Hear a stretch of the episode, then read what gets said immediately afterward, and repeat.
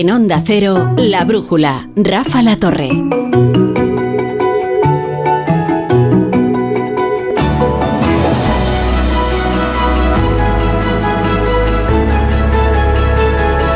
Es que ahora me he aficionado, bueno, en realidad este fin de semana, a ver los vídeos de la gente probando las Vision Pro estas de Apple, ¿no?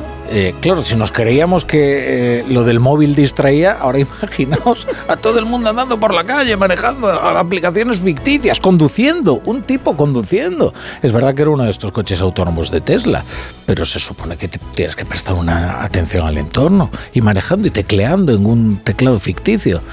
Bueno, pues el futuro se nos antoja un lugar eh, de frenopático. ¿Qué le vamos a hacer? Pero bueno, mm, no, no despreciaré yo el hallazgo de las Vision Pro, que seguro que además me las compraré, pero, pero no sé. John Muller, ¿qué tal? Buenas noches. Hola, buenas noches, Rafa. Yo no me las voy a comprar. No, no sé. Además, sabes que Tesla ha digo, hecho un digo por no ir de, de la superioridad moral, ¿sabes? Bueno, digo, digo. No, no son compatibles las gafas estas con Tesla porque Tesla ha hecho un cambio en su software y ha quitado el autopilot en algunos sitios. Ah. Y en Estados Unidos en concreto. Y hay porque hay una disputa respecto de si los conductores deben ir pendientes de lo que está pasando en el coche aunque no vayan ellos conduciendo. Conviene, ¿no? para que, entre, entre otras cosas, si hace una idiotez el programa, al final pueda alguien intervenir o por lo menos hacerse responsable ante la justicia. Así que, y hay bastante debate en Estados Unidos por esto. No tenemos a José Carlos para que nos explique cómo va su Tesla, pero Tiene dos ya. sí, Sí, es un hombre de posibles, ¿no? Eh, profesor Rodríguez Brown, ¿qué tal? Buenas noches. Muy buenas noches, a pesar del gobierno. Claro, un mundo dominado por máquinas, pero que sigue siendo de personas. Pues sí, al final sí. Al final. Imaginaos aquí. Es verdad que luego permite, pues, por ejemplo, ver una carrera de Fórmula 1 eh, como si estuvieras casi en el paddock, ¿no? Y con toda la información disponible. Es más, con un mapeado 3D, así la gente podrá asistir, por ejemplo, a la brújula de la economía si le interesa, ¿no? Yo creo que no tiene ningún interés, ¿no? Pero, pero y veros, eh, corpóreos. ¿Qué pasa? ahí? ¿No, no es interesante vernos? Yo creo que perdéis bastante. Creo que es mejor escucharos. A ver, si la voz del locutor te enamora, no te pases no por, te la pases emisora. por la emisora. Laura Blanco, ¿qué tal? Buenas noches. ¿Cómo A ver, estás? di algo, Buenas Laura. noches. Yo no necesito gafas virtuales para ver al Celta ganar porque ganó ayer y en directo, pero casi Oye. casi realidad virtual tal y como vamos. Oye, ¿y el D por 4-1 al Fuenlabrada? Pues sí. Sí, bueno, eso ya no. Claro. Eso no me ya que estamos. tanto. Ah, no te interesa. Ah, Ah, amigo. ah, de eso no queremos hablar. Ah, claro. Ahora imagínate con las Vision Pro y poder analizar la jugada, ¿no? De, por ejemplo, los penalti que los penaltis que no le pitaron ayer al Madrid, ¿no? Y entonces puedes hacer 3D, la jugada, acercarte, no verlo bien. van a transmitir la sala del bar en ese momento. Claro, claro. Bárbaro. Nuestro fijo entre los discontinuos es Ignacio Rodríguez Burgos. ¿Qué tal, querido Ignacio? Muy bien, menudas gafas nos vamos a comprar cuando nos den así. Gafas para ver la economía maravillosamente. ¿eh? Eso está Ay, bien, unas eso está gafas. bien. Oye, pues acordáis de las gafas de fueron las de Google, ¿no? Sí, Que fueron un fracaso estrepitoso. Bueno, las gafas virtuales las intentan sacar cada ¿Cuándo en tres o cuatro no? años, cada eh, va Sí. por turno. Primero una tecnológica, después otra, después otra y Vamos a, vamos a reconocer una cosa, ¿eh? que hayamos llegado al 2024 y los coches no vuelen y no tengamos gafas de realidad virtual, me parece un una fracaso, un ordinariedad. un Una ordinariedad y además tra- traiciona todas las expectativas, al menos de los que nacimos en los 80 con las pelis futuristas que nos dibujaban un futuro Y el en el que eso patinete sería y el normal. patinete que volaba de regreso al futuro, ¿qué me dices? Por favor, que no se comercialice todavía eso, Eso, eso. pero de verdad, o sea, mira que hay tecnologías idiotas, ¿no? En las que se ha invertido mucho dinero y esto no, pues yo lo veo muy necesario. sí. Pero no, es pensando lo mejor, Casi. casi no. Casi no. O sea, Oye, lo del cuantos pati- menos patinetes, a mí me da igual ya que si llevan ruedas o no, pero cuantos menos No, patinetes, el mejor. futuro es claro y evidente que va a ser alguien en patinete con gafas virtuales. Eso es cuestión de minutos. Imagínate, ya, si ya van atropellando a la gente por ahí. Fíjate lo que pasa con la gente. En, en- en las gafas no les gusta a la gente no ver. En cambio, no escuchar le da igual. La gente va con auriculares corriendo por la calle. Van Es escuchando, importante. van escuchando Onda Cero. Eh, Sí. mm, Es importante que con esto ni ves ni escuchas, ¿eh? O sea, No, no, decir, no, porque pero- vas con unos cascos también aquí incrustados en los oídos. Sí, pero al final eh, la competencia por la atención, mm, a, a mí me da la Sí, impresión sí. de que hay determinados sentidos que son distintos. eh, Pero yo, Müller, alguna vez me lo he planteado, si me quedara sin algún sentido, Dios. de, de cuál Sí, sí, de, en alguna ocasión me lo he planteado y me costaría muchísimo prescindir del sentido del oído, porque es el... Joder, los que, lo- los que vivimos común. en la radio, por decirlo de alguna manera, pues necesitamos estar escuchando continuamente. sí. Pero por eso la radio es un modelo de negocio imbatible. Ay, sí, claro. Porque en el mercado de la atención tiene algo que el resto y es no la tiene. complementariedad. Exacto. Vamos con la mirada cítrica. Pues vamos allá. Mirar los camioneros. Los camioneros de la Plataforma Nacional del Transporte anuncian una huelga indefinida a partir del sábado que viene. Desde la plataforma se denuncia lo que consideran una dejadez del gobierno. La mayor problemática es la desatención que están teniendo los ministros correspondientes a una situación de agonía, de competencia desleal y de sustitución de los sectores primarios, incluidos el transporte. Dicen los transportistas que se solidarizan con los agricultores, pero no sé, hay amigos y apoyos que mejor tenerlos lejos. Los agricultores ya tienen dificultades en Europa, en Francia, para distribuir sus productos y como reflexionábamos antes, pues no sé si también van a tener dificultades ahora en España con esta solidaridad. Quien no es partidario del paro, por supuesto, sabéis quién es, ¿no? El ministro Óscar Puente. Cualquier paro que se convoque en el sector de transportes en este momento está absolutamente injustificado. Si alguna asociación, por motivaciones que nada tienen que ver con el sector, que tienen más que ver yo creo que con la política en este momento, quiere sumarse a las movilizaciones que están en este momento promoviendo los agricultores, es una decisión que, asumirá eh, quien la tome. Solo recordar que la Plataforma Nacional del Transporte fue la organización que paralizó la logística en nuestro país pues en la primavera de hace, de hace dos años. La primavera de hace dos años, eh, es decir, hace una eternidad. Sí, bueno, después lo intentaron otra vez en noviembre del 2022, pero aquel paro no salió, no, tuvió, no, no tuvieron grandes seguidores. La convocatoria fracasó. Bueno, y mientras los transportistas... antes decías algo que es interesante, ¿no? Eh, Si esta huelga de los transportistas en solidaridad con los agricultores no viene a empeorar su situación, porque Es si ya tienen problemas claro. con la distribución en países como Francia, hombre, si ahora le pones una huelga en el mercado interior en España, bueno, el mercado interior en realidad es la Unión Europea, ¿no? Tampoco nos creamos el discurso de los proteccionistas. Ay. Y los... eh, Bien, ¿no, profesor? Y los agricultores siguen con sus tractoradas y anuncian nuevas protestas para los próximos días. Sí, los tractores marchan por carreteras y calles de Castilla y León. Mañana se extienden las movilizaciones también por Aragón, que por cierto el consejero de Agricultura de Aragón, que es de Vox, ha dicho que los agricultores necesitan unidad de acción para que se note las protestas. Es decir, mm, está en el tractor o está en el despacho, pero ahí está, en uno y en otro lado. Eh, mañana, como digo, se extienden las movilizaciones por Aragón, Vitoria, Cataluña, Granada, Almería, Jaén, bueno, y las marchas están convocadas por las diversas organizaciones agrarias como Asaja o UPACOAG y también asociaciones locales e independientes. El ministro Luis Planas garantiza, dice que está garantizado el abastecimiento alimentario. O sea, ya estamos en ese nivel, en esa, ya hemos pasado pantalla. Eh, intenta desviar también la presión hacia Bruselas, vamos, como también los franceses, e insiste en que es la Unión Europea la que debe escuchar al sector agrario. Bueno, y luego respecto de los movimientos eh, de algunas empresas, eh, es especialmente interesante lo de Grifols. Sí, eso ha ocurrido esta misma tarde. La familia Grifols nombra nuevo consejero delegado y abandona, la familia abandona todos los puestos ejecutivos de la farmacéutica tras la tormenta provocada por el informe de Gotham. Eh, bueno, abandona todos los puestos ejecutivos, pero no abandonan el Consejo de Administración. ¿eh? Eso también hay que matizarlo. También donde bajan las aguas revueltas es en el Santander. Sus acciones han caído hoy un 5% en la bolsa española tras la información del Financial Times de que Irán habría utilizado cuentas tanto de Joyce, del británico Joyce, como del Santander eh, Reino Unido, para eludir las sanciones internacionales. Por cierto, la sede de la petrolera que, iraní que utilizaba estas cuentas, la sede en Londres la tiene justo al lado de Buckingham Palace. Hmm. Está cerca de... Buen sitio. ¿eh? Buen sitio, además es un sitio maravilloso para trabajar. El Santander afirma que ellos cumplen con la regulación y con la legislación que cumplen con la normativa de Estados Unidos sobre las sanciones al régimen de los ayatolás. Bueno, y por último, eh, la senda del déficit, que tiene, pues, hombre, pocos visos ¿no? de salir adelante en el Senado, teniendo en cuenta que una mayoría del Partido Popular y ha dicho que va a votar que no.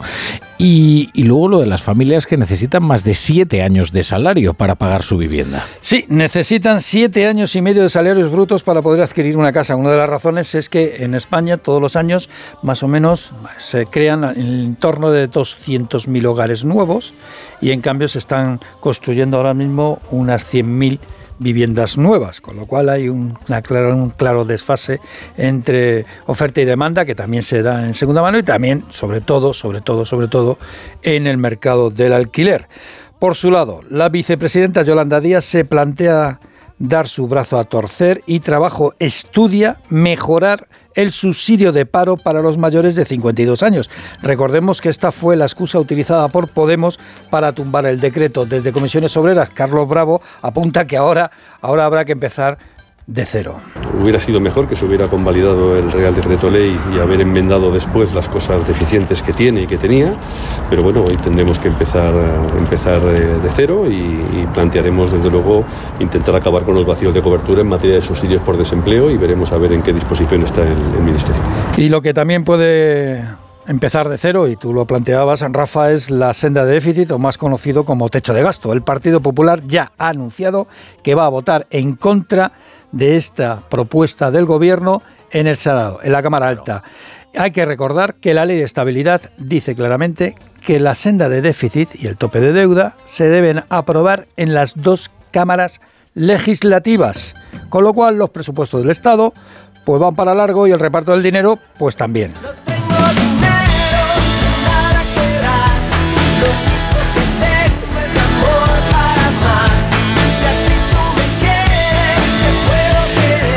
No, no se quieren mucho. bueno, hay más noticias de la economía que repasamos con la ayuda de Pedro Pablo González.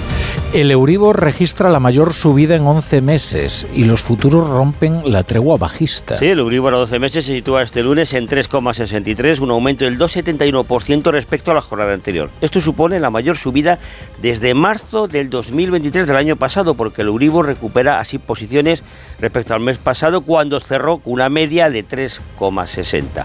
La peor noticia, como decías, es que los futuros del Euribor pues empiezan a reaccionar y no a la baja. Los vencimientos de diciembre, que estaban por debajo del 2,5, pues ya alcanzan niveles de 2,68 niveles de noviembre.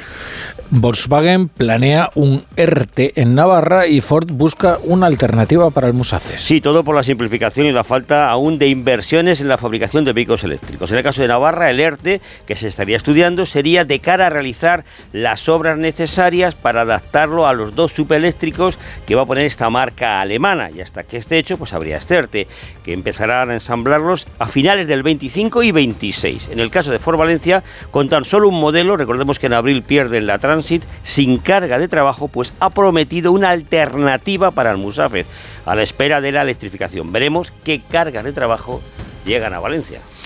Bueno, pues me dejéis poner nada, unos uh, consejos. Unos, po unos pocos, sí, sí. Emitir unos consejos sí, sí. Y, y enseguida regresamos.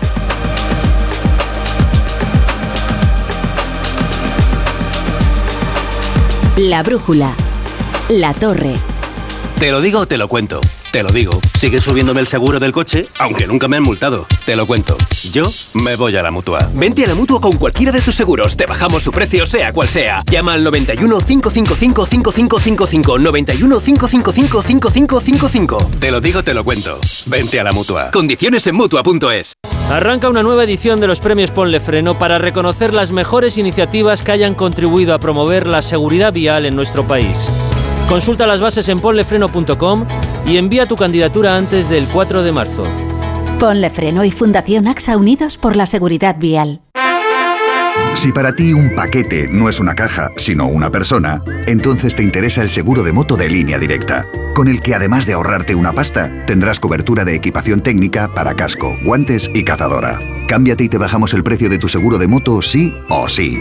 Ven directo a lineadirecta.com o llama al 917-700-700. El valor de ser directo. Consulta condiciones. Hola Andrés, ¿qué tal el fin de semana? Pues han intentado robar en casa de mi hermana mientras estábamos celebrando el cumpleaños de mi madre. Así que imagínate. Dile a tu hermana que se ponga una alarma. Yo tengo la de Securitas Direct y estoy muy contento. Por lo que cuesta, merece la pena la tranquilidad que da. Protege tu hogar frente a robos y ocupaciones con la alarma de Securitas Direct. Llama ahora al 900-272-272. Oye, pues me gusta bastante. ¿Lo tienes en una talla más? ¿Una talla más? ¿El sofá? Ay, perdón, perdón, perdón. Quería decir una plaza más. Hasta el 29 de febrero llegan las rebajas del hogar del corte inglés. Hasta el 50% de descuento en sofás, iluminación, muebles y decoración. En tienda web y app. El corte inglés. Soy de legalitas porque me sale a cuenta. Como cuando consiguieron que me devolvieran el dinero de aquella compra online que llevaba semanas reclamando.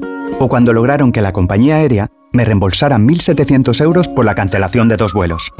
Hazte de legalitas en el 900 661 y siente el poder de contar con un abogado siempre que lo necesites.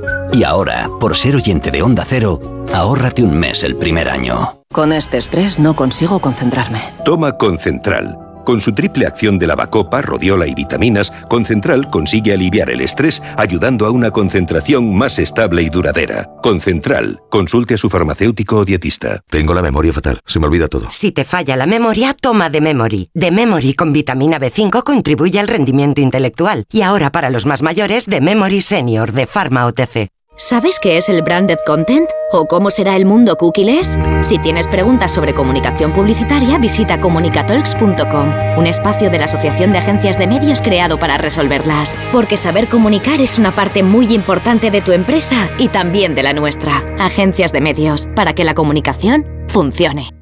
Noche de tos. Respira. Toma Herbetón Respir. Herbetón jarabe con extractos de pino y eucalipto es expectorante natural y antiinflamatorio pulmonar. Herbetón Respir. Consulte a su farmacéutico o dietista. En Onda Cero, La Brújula, Rafa La Torre.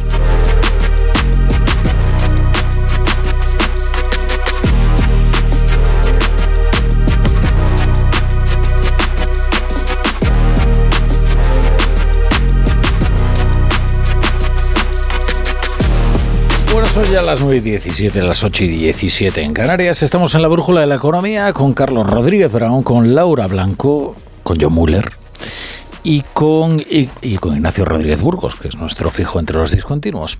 Entonces, aquí, a ver, vamos a ver. Lo obvio sería que empezáramos a discutir ya sobre las cuestiones del campo. Y yo le preguntara al profesor, bueno, ¿esto cómo se arregla? ¿Con más intervención o con menos intervención? Aún sabiendo cuál será su respuesta. Claro. Ignorando la respuesta. El, el, el problema es cuáles son las demandas de, de, los agricultores, porque en algunos casos piden más regulación y en otros casos piden menos regulación. ¿Y cómo se concilia eso? Cuando si tú pides eh, menos regulación para terceros países, tú eres ese tercero país en otros mercados. Es un tema complejo, difícil, que además también se presta a grandes dosis de demagogia y politización. Ahora, si entran los transportistas, veremos de nuevo una acometida de la politización en este asunto a buen seguro. ¿no? Eh, con lo cual, es un tema endiablado. ¿eh? Laura Blanco. Mm. Sí, en el caso, a ver, de los agricultores, con Asaja, con UPA, con las principales asociaciones eh, de agricultores, yo sí que entiendo el, planteamiento que hacen por una cuestión de las reglas del juego, ¿no? Porque es verdad que la mayor parte de los productos agrícolas y ganaderos que nosotros eh, producimos en España se exportan a la Unión Europea y que en el marco de la Unión Europea las reglas del juego sean las mismas para otros, aunque establecimiento de acuerdos de libre comercio nos permitan la exportación a otras zonas. Pero hay, Claro, yo lo que arrastro desde que empezaron las últimas protestas en el sector agrario es si somos conscientes cuando vamos a la compra de que estamos comprando las naranjas sudafricanas en lugar de estar comprando las naranjas que, que, crecen en España. ¿Y por qué lo hacemos? Y lo hacemos porque no tenemos el suficiente poder adquisitivo y lo hacemos porque resultan más baratas, ¿no? A costa de que sean más sabrosas, menos sabrosas, o el tomate sea más sabroso el nacional o, el marroquí. En el caso de la plataforma que hoy se ha sumado a las, pro, a las protestas de los agricultores, yo creo que viene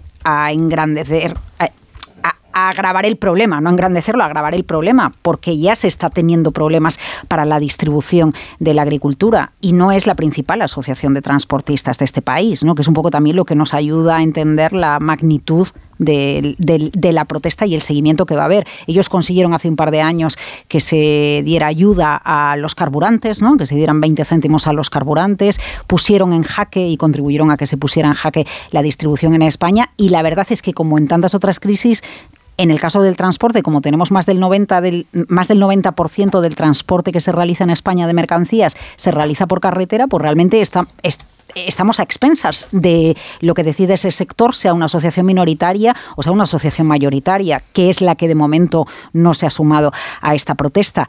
Eh, yo creo que si resulta efectiva la protesta que hacen, al, no descarto que otras asociaciones acaben sumándose, porque la realidad del sector del transporte es que cuando se pone a negociar y se pone muy serio, acaba consiguiendo los reclamos que no pueden conseguir otros sectores porque no tienen esa capacidad de negociación. Dicho esto... Tú dices capacidad coactiva, más bien. Claro, pero cuando tienes capacidad coactiva tienes capacidad de negociación y ya está, y acabas sacando ayudas para el transporte o para lo que sea. No, ve, no lo veo en, el, en, la misma situación en el caso de la agricultura, que sí que creo que es un tema que va a marcar la agenda para las elecciones europeas, porque al final aquí cada uno está defendiendo lo de su casa. Y a mí esto me recuerda lo que vivimos eh, hace ya unos cuantos años cuando Trump llegó al poder en, ah. en los Estados Unidos, que al final hay determinados sectores eh, que se dejan llevar por el proteccionismo, porque una política proteccionista es la que más vela por sus intereses. Y en este caso a la vista está, lo estamos viendo con los agricultores franceses, menos en otros países, pero en definitiva lo que se quiere proteger es el producto nacional en relación a, a otros países. Hmm. Hablando de transporte, dejarme que utilice una metáfora de una rueda, que es la, las ruedas dentadas, ¿no? esas mm. ruedas que giran con mucha facilidad en una dirección, pero después se bloquean y es muy difícil hacerlas girar en sentido contrario. La, la norma histórica es que pasa eso con el intervencionismo. Es muy fácil aumentarlo y es muy difícil disminuirlo eso pasa con, pues, una vez que subes el gasto público es complicado reducirlo. Una vez que proteges una determinada actividad, pues generas unos eh, intereses y es muy difícil violentarlos. Entre otras cosas, por el segundo punto que quiero contar, que es la cuestión de los grupos de presión. Esto ha sido eh, eh, estudiado por los economistas al menos desde hace medio siglo y, y, y, forman una parte muy importante del funcionamiento de las economías. Hablaba Laura de la cuestión de la defensa, ¿no? defender una cosa, defender. Pero claro, se defiende distinto si eres un grupo de presión, digamos, de manual, ¿no? Y es un grupo de presión muy bien organizado, de no mucha gente, que sea capaz de tener una buena relación con la política, y que sea capaz de transmitir mensajes que sean atractivos para la población. Una vez que tienes eso, tienes un verdadero grupo de presión, es que es capaz de, de, de, de negociar con el poder desde una posición de fuerza. Ahora imaginemos el grupo contrario, si justo los grupos contrarios, a mí hay dos que me son cercanos a mi corazón, que son los contribuyentes y los consumidores. A ver, ¿qué capacidad tienen ellos? De participar en estas negociaciones, de influir. Porque cada vez que se habla de una protección, se está hablando de un precio que sistemáticamente va a repercutir sobre millones de consumidores. Cualquier cosa, alimentos, transporte, cualquier cosa que quieras, al final lo paga la gente. ¿Ah? Hablábamos antes del agua, pero al final, algo del agua, la desaladora de no sé qué, pues la paga el consumidor. A ese consumidor, ¿quién lo defiende, Laura? Pues nosotros aquí, pero nosotros tenemos una capacidad limitada. ¿Cuándo has visto tú, cuándo habéis visto vosotros una manifestación de contribuyentes? ¿Qué calle van a cortar los contribuyentes? ¿Qué manifestación van a hacer? Y otro tanto con los consumidores. Deberíamos tener en cuenta eso. Ahora, es verdad que... Pero las elecciones no vale como manifestación de los contribuyentes. Pues puede valer.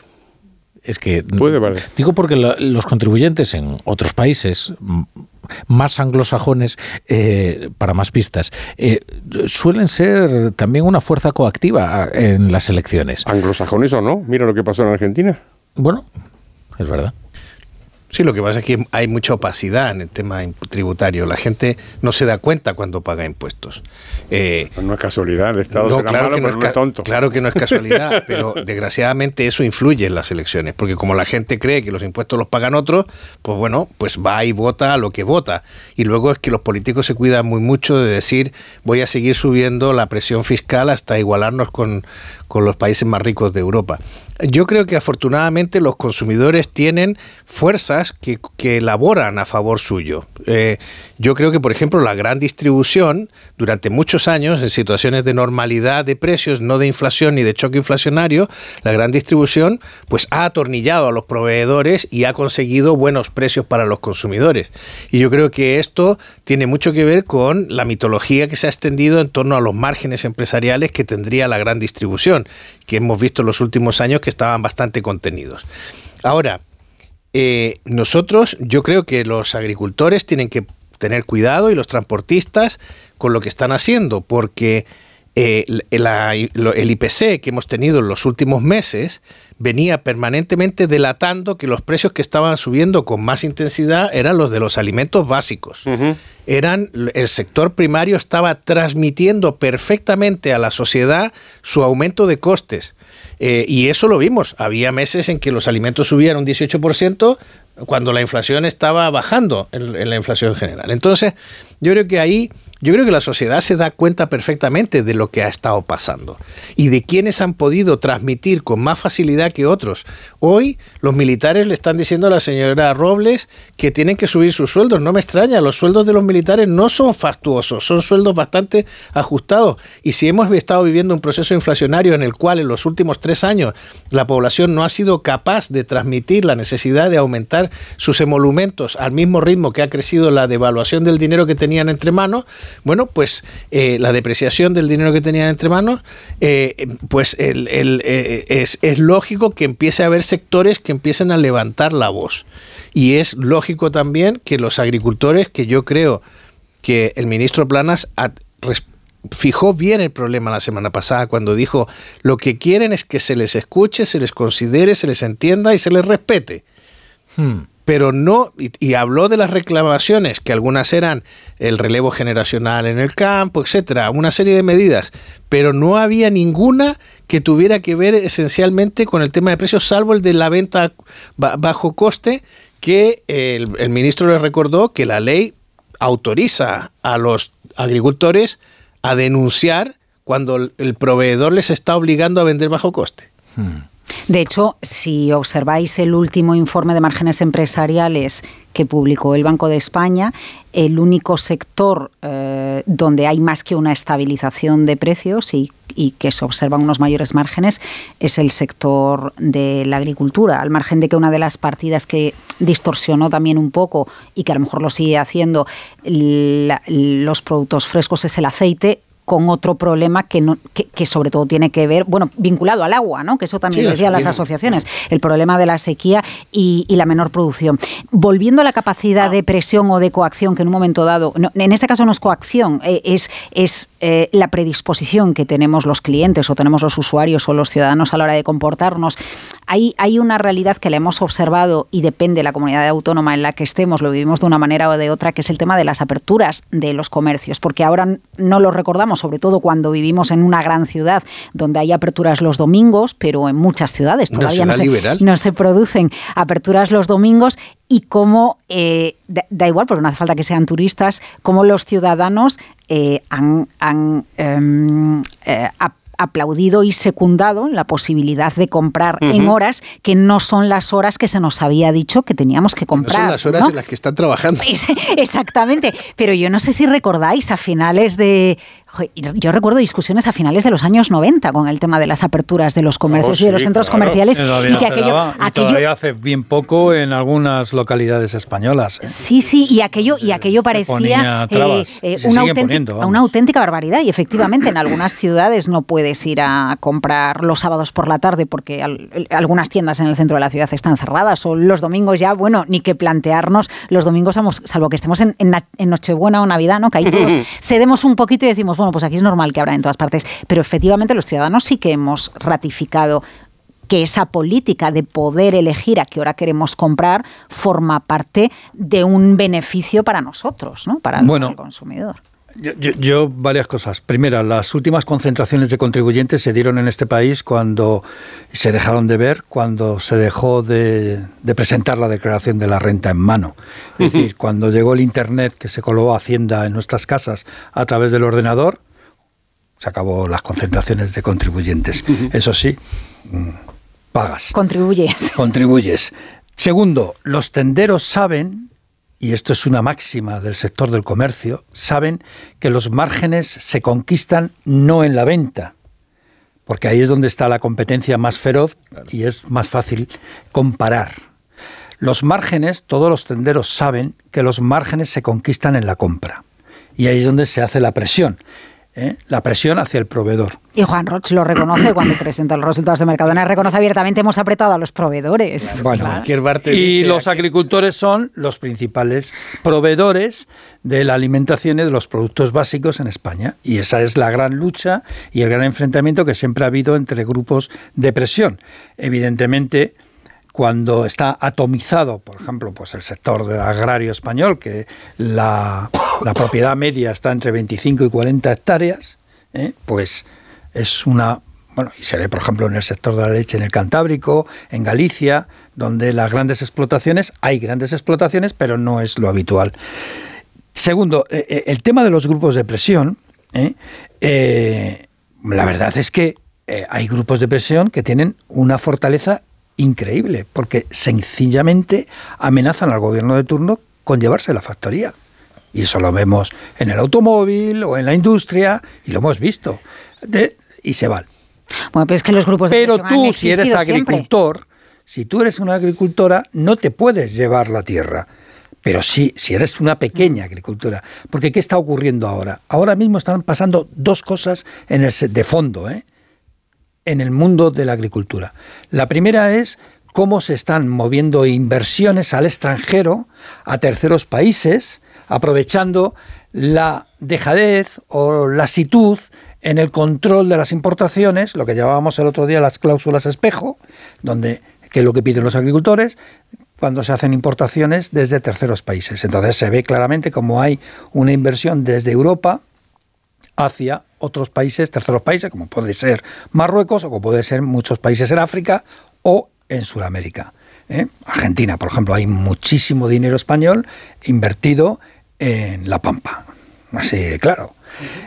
Y tercero, eh, la agricultura eh, europea empieza a ser un tesoro codiciado por grandes fondos de inversión. Y eso también está cambiando el panorama. Es decir, se están desplazando, mucha gente está abandonando el campo y lo están comprando inversores, grandes inversores. Pero para hacer otras cosas que no, No, son capaces. para hacer, para hacer precisamente producción agraria. Mm, Porque una de las protestas o- que se incluía en Lo el de los comunicado huertos solares, original. sí, pero no solamente son huertos solares, Pero también de- son huertos de, de- vegetales. de todas formas, de todas formas, estás queriendo decir, Burgos, que, que al final la manera que tienen de presionar es saliendo a la calle y haciendo lo que están haciendo ahora. Pero los grupos de presión, no en todas partes, eh, eh, son lo habitual y los grupos de presión. Bueno, que, en- no, en- los grupos de solamente en, no. en Bruselas están Por eso reconocidos 25.000 Por eso te digo, los O sea, grupos de presión, 25.000 grupos claro, de pero eso, presión. eso te voy a decir, o, o- o protestas a- en una situación en la que no tienes la capacidad de hacerlo cuando se está gestionando la regulación o se está diciendo la regulación, pero eso es lo que hacen la mayor parte de los sectores. Lo hacen en Bruselas y lo hacen en Washington, porque el dinero que las grandes Pero- tecnológicas se gastan para hacer lobby en los Estados Unidos o apoyando a un presidente o a otra presidente, eso está la orden del día. Eh, es que yo ya, que son eh, muchas ediciones de la Brújula de la Economía con eh, Ignacio al lado, creo ya entender que lo que lo que nos dice es hay formas de presión mucho más fuertes, Mucho más que fuertes. tomar la calle, que al fin y al cabo uno termina cansándose y tampoco puede estar todo el día manifestando. Hay gente que saca el tractor y hay gente que saca la fábrica. Eso es, y al final. Oye, eh, antes mencionaba muy oportunamente, porque es verdad que el guion de la brújula de la economía está muy bien enhebrado, Laura Blanco, eh, la cuestión de la sequía, que es un imponderable que viene a agravar eh, pues, eh, todos los problemas que puede tener la gente del campo. Contra esto es difícil manifestarse, a no ser que quieras hacer una danza en la lluvia, de resultados siempre inciertos. Eh, entonces, vamos a ver. primero estamos asistiendo Oye, un debate bastante pacífico por el momento ¿eh? respecto del agua. Eh, yo recuerdo lo que fueron los encendidos debates de la época de la legislatura Aznar eh, y la posterior cuando se derogó el trasvase del euro por parte de Zapatero. Estamos asistiendo a por el momento un flujo de ideas, que ya veremos en qué concluye, pues traer agua, llevar agua de, a Cataluña desde las desaladoras de Valencia. Y también, pues, eh, a algunas cuestiones bastante leccionadoras, ¿no? como la certeza de que quizás todo el esfuerzo intelectual, llamémosle, que se invirtió en hacer narcisismo de la diferencia en Cataluña, podía haberse invertido en una pedagogía mucho más rica, eh, como eh, hablar de lo importante que son los afectos entre los ciudadanos, ¿no? y de lo bien que nos va cuando somos solidarios unos con otros. ¿no?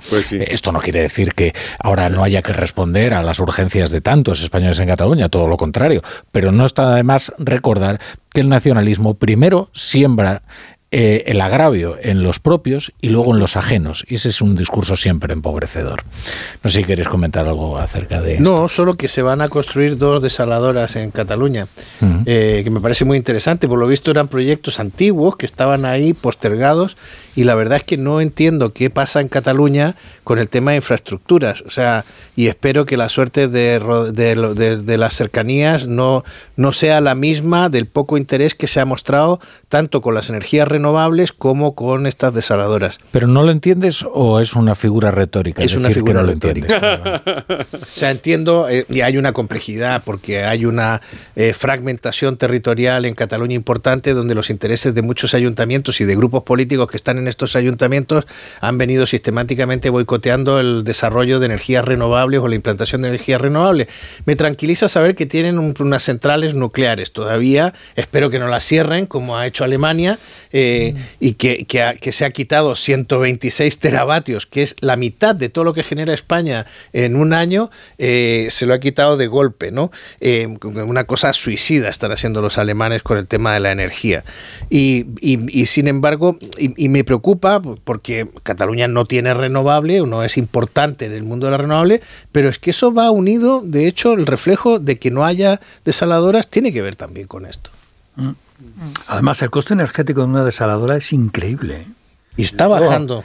Pero, pero el gasto en el Son más eficientes Ten ahora, cuenta ¿no? que por la osmosis necesitas siete atmósferas Claro, de presión 680 metros ¿eh? de presión para romper lo que para, eh, para separar el agua de la sal. Esa sal, un metro cúbico de, de- de agua, viene a generar casi un bueno un metro cúbico de, de salmuera. La salmuera hay que hay que Ya, evacuarla. pero y eso la eh, donde cae no crece una posidonia. Lo que tú digas, eh, Ignacio, pero es lo mismo que cuando dices voy a quitarle 50 metros cúbicos al, al Ebro y no van a llegar al mar porque los voy a entretener en tierra. Entonces, lo que llega al mar, también el mar está más concentrado del punto de vista salino, si es lo mismo. O sea, es eh, ahora lo que pasa es que efectivamente la salmuera sí está concentrada en un punto concreto, pero seguro que hay una solución técnica para resolver eso. Y luego, lo que decía el profesor, la eficiencia. Ya no es necesaria tanta energía porque hay membranas muchísimo más eficaces que las viejas membranas de osmosis inversa que hacen que la separación del agua y la sal sea mucho más, se necesite menos energía para conseguirlo.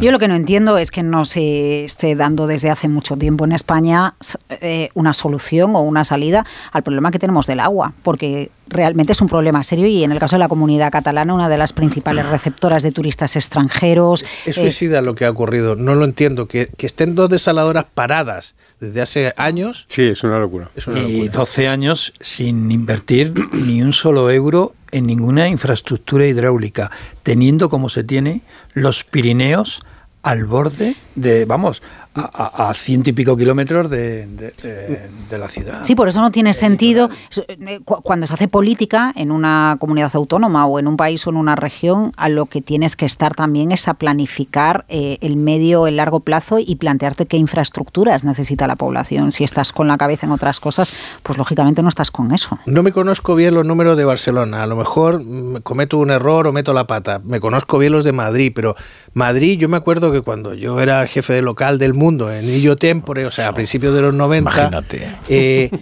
la pérdida, las pérdidas de agua de la red de Madrid eran más del 60%. Bueno, eso, eh, eso ha mejorado. ¿eh? No, no, no, espera. Es que eso ha mejorado espectacularmente. Eso sí. Porque Madrid tiene una capacidad, no solo primero, o sea, la pérdida en Madrid bajó del 60, en los 90 se hizo un trabajo, el canal de Isabel II, de reposición de las tuberías, que bajó al 15%. Y hoy está, y en las últimas cifras que yo manejaba, hablaban de que estaban debajo del 9. Era una especie de récord mundial el que tenía Madrid en términos, porque todas las ciudades pierden mucha agua por sus tuberías, porque o son sísmicas y entonces se rompen las tuberías, o hay accidentes, o lo que sea. Eh, yo no sé cuáles serán las cifras de Barcelona, pero eso es muy importante porque Madrid perdía el 60% del agua en sus tuberías. Luego, el reciclado y la cultura que hubo en Madrid de, de reciclar el agua. ¿Os acordáis cuando en los 90 metíamos las botellas de agua en los, en los, en los inodoros para que la descarga no fuera de 5 litros, fuera de 3 litros? Metíamos un litro de agua en una botella plástica para que desplazara esa cantidad. Eso, las duchas más cortas, toda esa campaña que se hizo a principios de los 90, durante la sequía de los 90, tuvo un efecto y es que Madrid ha crecido en un millón de habitantes en los últimos 18, 20 años. Y no tenemos más agua porque no llueve más. ¿De Mm. dónde ha salido el agua? Pues de la capacidad de ahorrar y del reciclado. Madrid está reciclando el 45% del agua que utiliza. Y esto significa que se está entregando agua a la, a la cuenca del Tajo en muy buenas condiciones, pero no solo eso, es que usamos el 15% de ese 45% para regar parques y jardines. El gran desafío de empresas como el Canal de Isabel II, que es una empresa súper eficiente y que por eso la han querido, tan- ha habido tanto apetito en torno a ella, el gran desafío es el segundo o tercer grifo, el grifo morado, que es el grifo de agua reciclada. Porque el agua reciclada te sirve para lavar la vajilla, para Sí. lavar la ropa, para regar, para lavar el coche, para un montón de, de cosas. Incluso te puedes hasta duchar con agua reciclada. Lo que no puedes es beberla. Pero hay que convencer, y aquí es donde están las barreras mentales de la sociedad, hay que convencer a las personas que ponen la lavadora que se puede poner una lavadora con agua reciclada y la ropa queda impecable. Bueno, hemos pasado otras barreras como la de tener cuatro cubos en casa o cinco cubos en casa. Bueno, ¿no? esa Para es otra, reciclar. exacto. Y si hemos, Y si llegado a eso, y, y bueno, aquí lo importante es verdad que se ve con los chavales o con los niños en casa, que la manera de explicarles ahora la importancia de la economía circular no tiene nada que ver con lo que vivimos nosotros en los 80 o lo que vivimos en los 90. Eh, a- ahora es mucho más, eh, está mucho más abierto los chavales porque se les explica la economía circular desde pequeños. Es decir, el día que se les diga a los Sí. chavales hay que poner el grifo morado. El grifo morado, ese es el color que le quieren poner. Si tú ahora, no, pero, Espero que no sea de Podemos. Profesor Rodríguez Brown, pero si es que Anda, todavía. Estamos, eh, eh, eh, Fíjate, en el tema- 42 es tardísimo, ¿no? Pero, no, pero ¿no ves la capacidad de coacción que tiene el profesor Rodríguez Brown? Hablando de grupo Ya de está- presión. Claro, ya está toca- lleva tocándose la esfera del reloj desde que llegó. O sea, en cuanto eh, dije son las nueve, las ocho en. Canarias, empezó a tocarse la Eso esfera es del bien reloj. bonito, ¿eh? No, un momento, porque además eh, a petición eh, de John Muller eh, quiero eh, sacar un tema que es muy importante. A ver. A medio plazo, a largo plazo, eh, es quizás el tema más importante. Tiene que ver con la demografía. Me mandó algo muy interesante John Muller que hablaba sobre cuándo alcanzar el pico. Explícalo tú. El eh, pico John infantil, el pico de la cantidad, o sea, el momento en que en la Tierra ha habido más niños de menos de 5 años. Y esa cantidad, porque la- lo que dicen los teóricos de la demografía, en concreto este dato lo, lo inventó Hans Rosling, un médico sueco, eh, dice, a partir de ese momento ya vamos a entrar en una larga planicie y luego en una caída demográfica. En el Valle de la Muerte. ¿no? Este, este pico, o sea, el momento en que en la Tierra ha habido más niños menores de 5 años eh, fue en 2017. 690 millones de niños menores de 5 años. Interesante, qué interesante. Y a partir de ahí ya la cifra no ha superado esa cantidad. El año pasado nacieron, había 670 millones de niños, o sea, ahora los niños de 5 años de 2017 ya tienen 6 años más, tendrán 11 pero son 690 esa cohorte, pero las cohortes posteriores ya no tienen esa cantidad. Nunca más vamos a... Y las predicciones demográficas son que nunca más vamos a volver a tener tantos niños. es muy interesante. O sea, esto, es, terrible. Pero es diferente la cosa por continentes, obviamente sí, ¿no? Bueno, hay matices y hay cambios en los continentes, pero ahora mismo tienes 138 de los países de la Tierra listados en la ONU que están por debajo de la tasa de reposición. O sea que hay las mujeres en edad fértil tienen menos de 2,1 hijos. Algo muy importante que viene a apoyar es otra estadística del INE. Este año, en España, es la primera vez que hay más alumbramientos de, de madres mayores de 40 años que menores de 25. Esto es muy importante. Antes una madre de 40 se consideraba una madre muy añosa. Eh, ya no es así, porque ya vemos que es tan común que lo, lo, más infrecuente es una madre menor de 25 años. ¿no? De hecho, esto es algo que suelen decir los ginecólogos. ¿no? Claro, como viene una, una madre muy joven, eh, claro, para ellos es todo muchísimo más fácil, ¿no? Y, casi lo consideran, vaya, Dios mío, que, Qué sorpresa. un acontecimiento, ¿no? Un acontecimiento porque es verdad que todo eh, se facilita referirse a las madres mayores no es, no es, muy bueno. No sé si lo habrán cambiado. Yo me acuerdo en mi época era primípara añosa. Sí, se decía así. Pues sí, la verdad que pues Yo creo que se sigue diciendo así, pero no lo sé. Pues es muy feo, sí. Igual sí, me estoy primípara porque es la primera vez que tenía un... La primera vez que pare. paría y añosa porque tenía más de 30 años. No, pero es, este es un asunto interesante porque esto condiciona mucho todo en la vida. Pues, Lo que pasa es que de dónde viene, de dónde viene eso. ¿no? Y este año, en, la última edición de los premios Nobel, eh, premiaron precisamente a una economista por estudiar este asunto. ¿De dónde viene que las mujeres eh, hayan retrasado la edad en Occidente? Bueno, en Japón también, pero en, en general, Mm. los países eh, más desarrollados, la edad en la que deciden tener el primer hijo, pues bueno, al margen de, querer disfrutar un poco de la vida, que eso es completamente lícito, o de no poder tener el nivel de vida salarial que les gustaría, una de las cuestiones principales es que no encuentras el momento en tu carrera en el que paras, tienes un parón y te vuelves a reincorporar a la vida laboral. Y de ahí viene esta realidad de retrasar, eh, sumas los tres factores y al final lo que tienes es una edad no más tenerlos. tardía. Luego ocurre otra cosa, ¿eh? Luego que no la- tenerlos, incluso porque para que Pero la es media que salga así es que hay yo, muchas mujeres Yo tengo que una no teoría al respecto, no sé qué vais a pensar, igual estoy loco, pero yo creo que las mujeres están muy empoderadas, han adquirido nuevos derechos, capacidades biológicas, etcétera, de- para evitar eh, decidir cuándo quieren tener los hijos, pero hay una cuestión, están en una sociedad fundamentalmente creada por individuos que no pueden tener hijos, que somos los hombres. Y entonces han entrado a competir en ese modelo social precisamente no teniendo hijos, porque han visto que, que la, parte de la especie que no tiene hijos es la que tiene ventajas.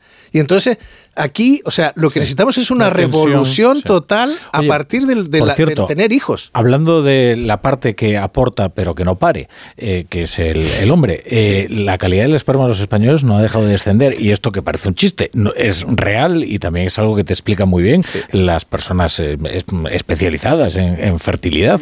Eh, el- los espermiogramas son desastrosos por muchas razones, eh, eh, eh, pero no una en exclusiva. Por ejemplo, ¿no? ¿cuáles? Eh, pues eh, de todo, de Claro, todo. pero de desde hecho- el sedentarismo, de- de hecho- a- no, no la edad, eh, necesariamente, eh, o sea, Claro, porque ha descendido en todos los tramos de edad, pero, pero quiero decir, son temas que son cruciales y Claro fundamentales. que son cruciales, tan cruciales son que, aunque aquí no salimos de la vertiente económica del análisis de la brújula, la, cuando una pareja no puede tener hijos, siempre se piensa primero en que es la mujer la que tiene algún problema y por eso no hay, no hay cuestiones de Mm. Ah, fertilidad, cuando la realidad de las cifras dista mucho de ser esa. Y, y luego porque hay mucho hombre inmaduro también, que no es capaz de asumir. Bueno, esto nos lleva a muchas inmaduros. historias.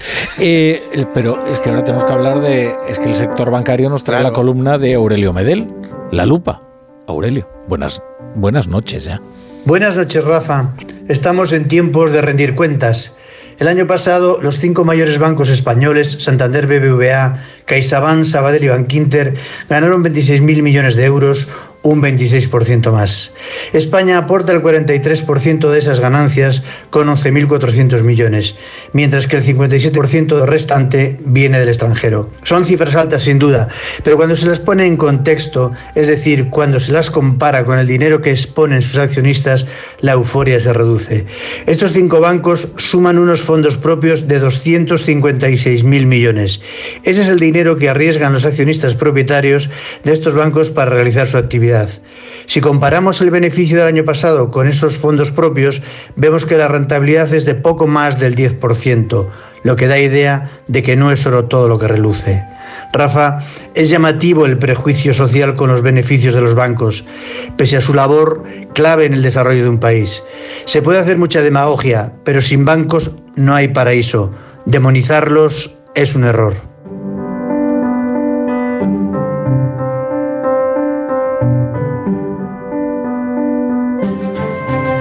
La brújula.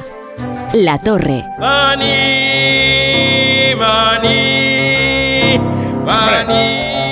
No, hombre, si tenían pensado procrear justo ahora, justo ahora no es un buen momento. No, no procreen, no, nadie procree. sección semanal del profesor Hombre, que hoy es lunes y tenemos al profesor Rodríguez Brown preparado para ilustrarnos con sus canciones económicas. Bueno, también es verdad que como la radio es complementariedad, ustedes pueden procrear, pero no quiten la radio, pueden seguir escuchando. Hagan como que atienden a lo que tienen entre manos. Pero... Eso es, perfectamente. Bueno, pues mira, eh, querido Rafa, queridos compañeros, queridos oyentes, hoy vamos a tocar otra vez, fíjate, el, eh, Rafa, el tema de la, de la prostitución de una manera muy diferente a la de la semana pasada, ¿os acordáis? Que era Love for Sale, esa maravillosa canción de, de, Billie Holiday, que era cantada desde el punto de vista de la, de la prostituta. Ahora no, ahora vamos a verla cantada desde el punto de vista del, del cliente y desde luego con unos eh, eh, errores económicos importantes. Pero lo más importante aquí es que vamos a escuchar rock del bueno. ¡Pínchame eso!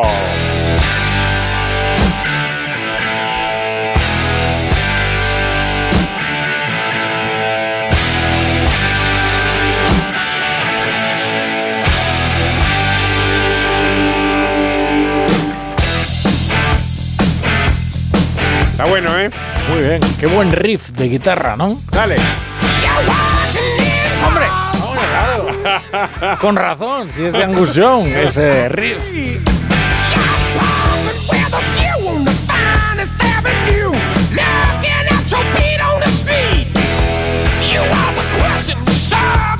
Pues claro que sí, ACDC, el famoso grupo de rock australiano, cantando la canción What Do for Money Honey. Eh, ACDC le hemos escuchado varias veces en las canciones económicas. Hemos escuchado Money Talks, Who Made Who, Dirty Deeds Done Dirt Cheap en los últimos 10 años. Y aquí tenemos una nueva, una nueva, una nueva entrega de esta, de esta, esta canción. Esta canción, como decía, es una, una canción, iba a decir, sobre la prostitución.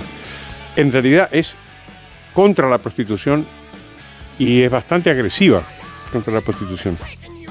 Es, cruel contra la prostituta precisamente porque es una actividad económica.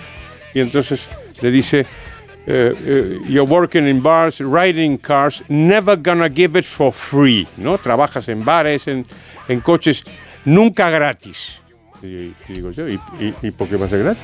Si es un trabajo, de verdad, Es, una, es, una, es, una, es una visión muy, muy, muy cruel hacia esa actividad, ¿no? de hecho, le dice que lo, que le gusta es, la, es, la, ganar dinero, como si eso fuera, fuera malo, y además como si se lo arrebatara al hombre, ¿no? Dice, squeezing all the blood out of men, ¿no? Quitándole a los hombres la sangre, como si fuera, como si fuera una actividad, digamos, expropiatoria la que hace la, la prostituta y no una, una actividad muy, muy dura, un oficio muy triste, como, comentamos la semana pasada, pero un oficio libre. Eh, podemos citar otra vez el libro que acaba de sacar Alfredo Urdasi sobre esto, se llama Las voces de la prostitución. Está en el editorial Gaveta y es un libro interesante.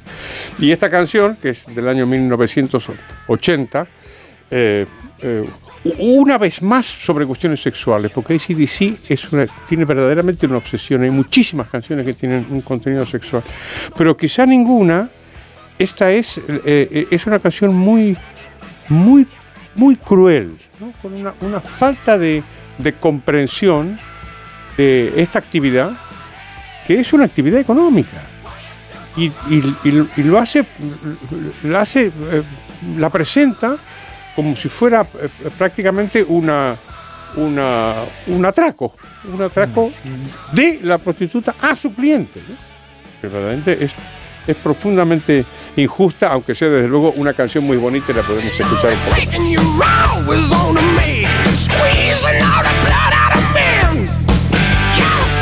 Bueno, ¿te ha gustado Rafa La Torre? Eh, no sé si la palabra es bonita, ¿no? Para definir una canción de ACDC, ¿no? O sea, es- Bonita no, pero buena.